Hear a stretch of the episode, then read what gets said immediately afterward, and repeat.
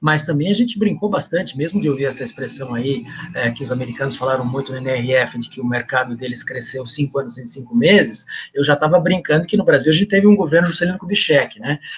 50 anos em cinco meses, né? Porque a gente evoluiu muito também é, do ponto de vista de comércio eletrônico aqui no Brasil por conta da pandemia.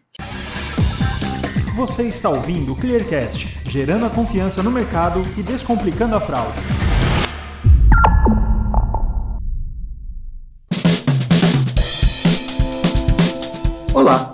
De volta com mais uma temporada do Clearcast, o podcast da ClearSale. Aqui discutimos assuntos como tendências de mercado, tudo sobre o cenário da fraude, marca empregadora, empreendedorismo e muito mais. Já nesse primeiro episódio, temos uma grande novidade para anunciar. Agora, teremos episódios todo dia 5, 15 e 25 de cada mês. Então anote na sua agenda e não perca os nossos lançamentos. Também inauguramos nessa volta a nossa nova editoria, o Papo 10. Todo dia 5 lançaremos 10 minutos de conversa com algum especialista do mercado falando dos mais diversos assuntos. E para começar com o pé direito, estou aqui com o professor Maurício Morgado, que é mestre em administração pela USP e doutor em administração pela FGV. Ele possui ampla experiência na área de mercadologia, com foco no varejo, visual merchandising e comportamento do consumidor. Hoje, ele vai conversar conosco sobre os destaques da NRF 2021. Professor, obrigado por aceitar o nosso convite. É um prazer receber você aqui. Muito obrigado. Eu é que agradeço. Eu é que agradeço o prazer de estar aqui no Papo 10. Começa agora a primeira edição do Papo 10.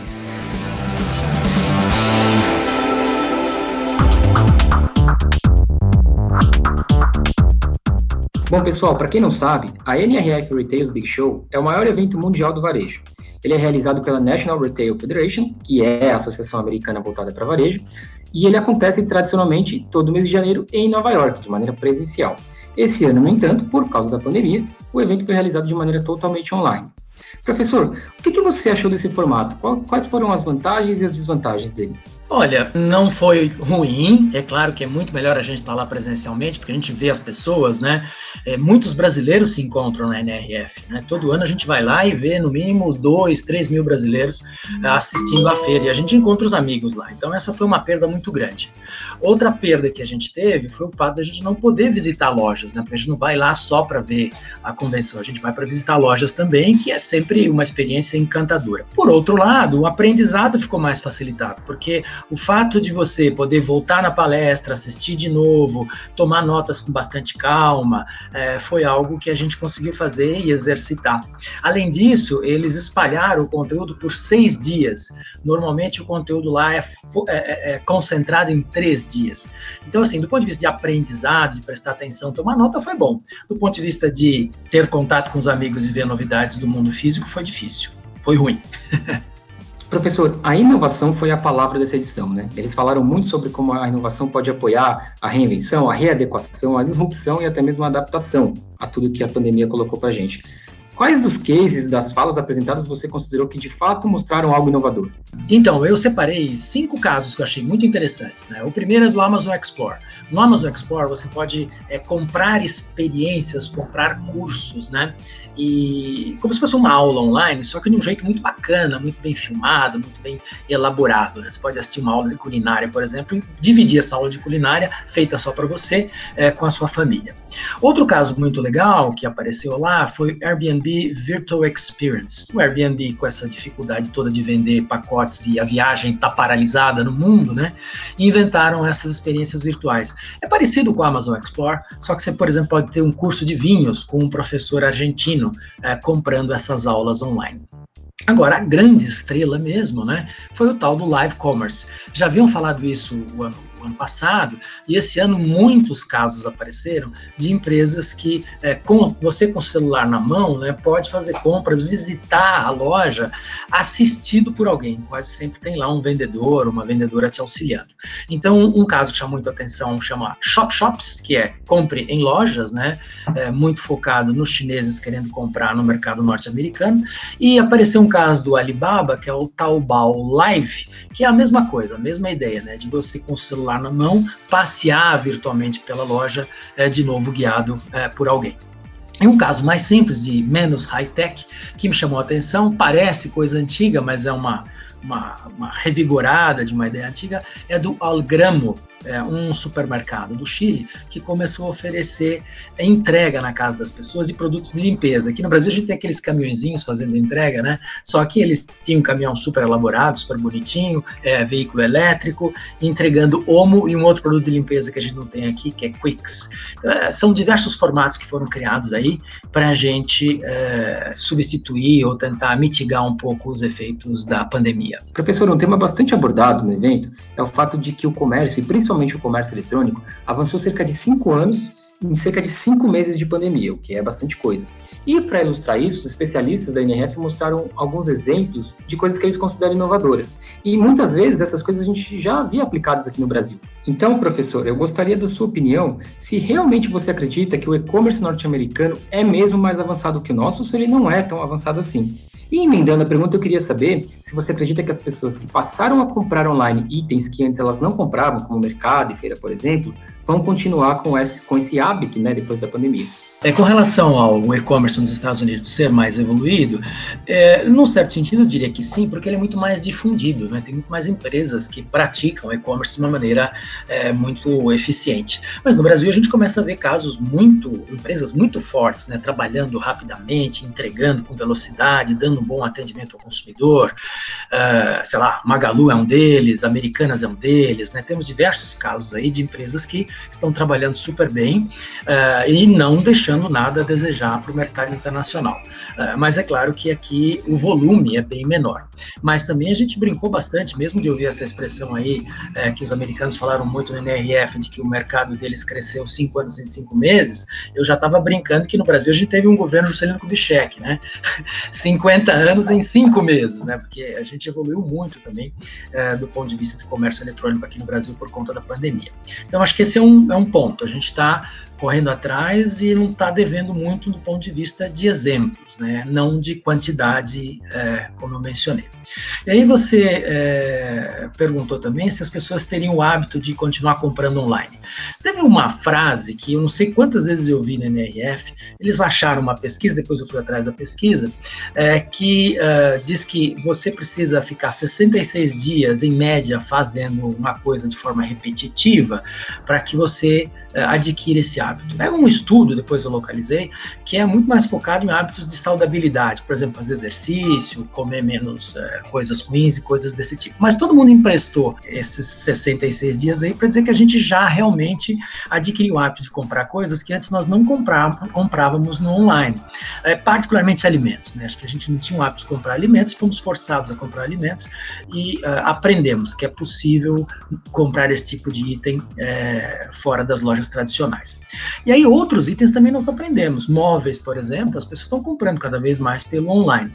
E aí teve uma frase que eu achei muito interessante do Niraj Shah, que ele é o CEO da Wayfair. A Wayfair é como se fosse uma mobile, não sei se a mobile, madeira madeira, né?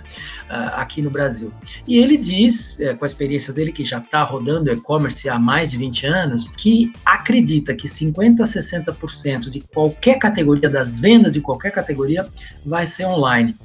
E para quem vende imóveis, eu acho que é uma afirmação bastante corajosa, né? Eu acredito que realmente a gente tem um bom espaço aí para continuar no online. Não acredito que as lojas físicas venham a desaparecer, mas o online vai ser muito forte daqui para frente, cada vez mais forte, eu diria. Na sua opinião, professor, quais foram os grandes destaques do evento desse ano? Qual palestra você pegaria para a gente para falar essa aqui? Eu vou dar um highlight para vocês. Tá, eu acho que eu separei três palestras muito interessantes é, para vocês verem e depois procurarem lá. Uma é da fundadora da GDR, uma consultoria, o nome dela é Kate Anketel.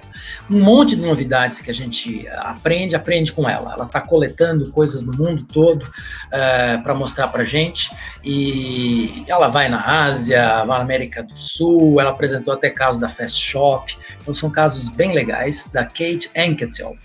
Um outro muito legal que, que mostra, que falou muito de como a gente é, deve cuidar da equipe e tratou muito da questão da comunicação, da perseverança, da luta para conseguir adaptar as empresas a esse, no caso da empresa dele, a Shiwi Pets, é, é o Sumit Singh e ele falou muito de como é, fazer as equipes é, se entrosarem nesse momento, se comunicarem à distância, é, juntarem-se em torno dessa necessidade de adaptar o varejo aos novos tempos. Nessa linha também, o Walmart Internacional mandou a Judith McKenna, uma inglesa, e ela contou algumas coisas que eles fizeram e que eu achei muito legal, é que ela chegou a fazer visitas virtuais à loja, né? Então você imagina lá o gerente da loja eh, mostrando a loja no celular, para a Judith e a equipe dela. Então, todos esses falaram muito, é, esses dois é, principalmente, né, o Summit e a Judith, falaram muito da, da necessidade da equipe estar entrosada e superar as dificuldades nessa época de pandemia.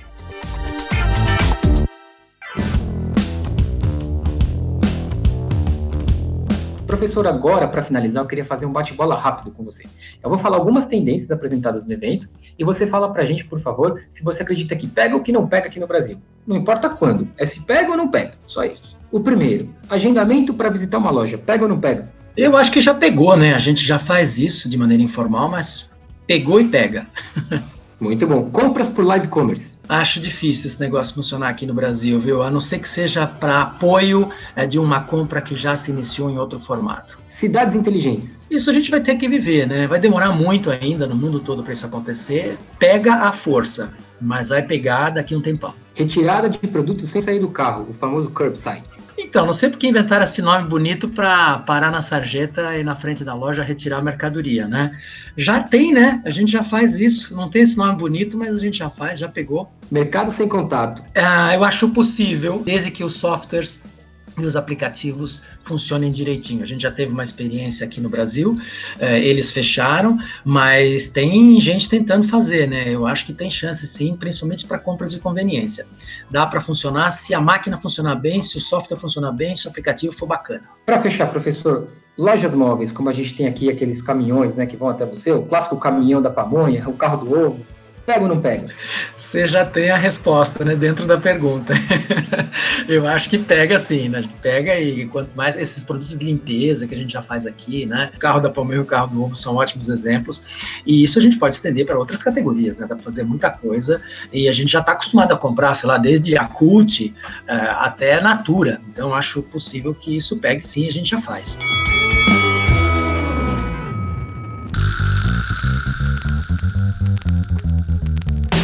É isso. Encerramos aqui o nosso primeiro Papo 10. Professor, muito obrigado pela sua participação. Obrigado mais uma vez por aceitar o nosso convite. É sempre um prazer recebê-lo.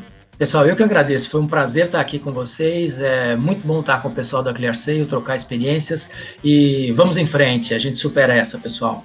E claro, muito obrigado a você também que escutou o nosso podcast completo. Se ficou com alguma dúvida ou quer enviar algum comentário ou sugestão, é só mandar um e-mail para a gente em comunicacal.clear.co. Até a próxima!